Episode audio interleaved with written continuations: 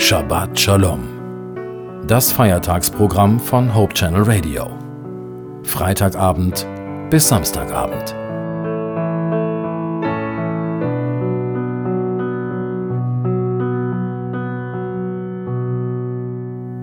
Hallo, Sie hören Hope Channel Radio und ich bin Judith Olsen.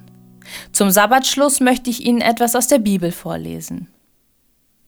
In Römer 8, Verse 15 bis 17 steht, Denn der Geist, den ihr empfangen habt, macht euch nicht zu Sklaven, so dass ihr von neuem in Angst und Furcht leben müsstet. Er hat euch zu Söhnen und Töchtern gemacht, und durch ihn rufen wir, wenn wir beten, aber Vater. Ja, der Geist selbst bezeugt es in unserem Innersten, dass wir Gottes Kinder sind. Wenn wir aber Kinder sind, sind wir auch Erben. Erben Gottes und Miterben mit Christus. Dazu gehört allerdings, dass wir jetzt mit ihm leiden, dann werden wir auch an seiner Herrlichkeit teilhaben.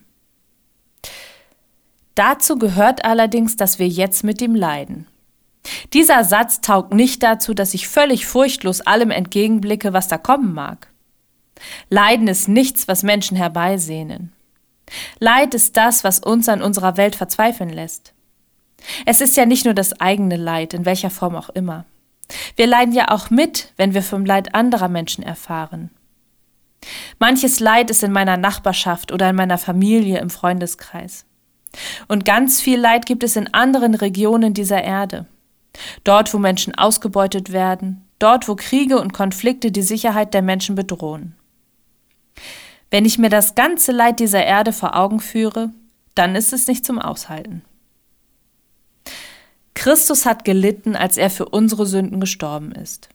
Er litt starke Schmerzen, als er ans Kreuz ging, und er musste die Erfahrung machen, wie es sich anfühlt, von Gott getrennt zu sein. Jesus nahm alle Schuld auf sich und starb. Das Ergebnis der Sünde und Schuld ist die Trennung von Gott. Das war eine ganz neue und schreckliche Erfahrung für Jesus. Aber er konnte den Tod besiegen.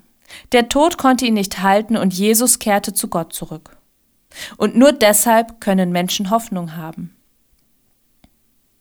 Gott hat den Menschen gemacht, jeden Einzelnen. Er hat sich jeden von uns erdacht und jeden von uns geliebt, bevor wir überhaupt geboren waren. Sogar davor schon, bevor unsere Mütter überhaupt schwanger waren. Wir sind Gottes geliebte Kinder. Gott hat damals am Pfingsten den Heiligen Geist geschickt und der ist immer noch da. Und, wie es in dem Text steht, dieser Geist macht uns nicht zu Sklaven, sondern zu Söhnen und Töchtern. Wir dürfen Gottes Reich ererben, wir können ohne Angst und Furcht sein, auch wenn es auf dieser Erde immer wieder Situationen gibt, die uns Angst machen.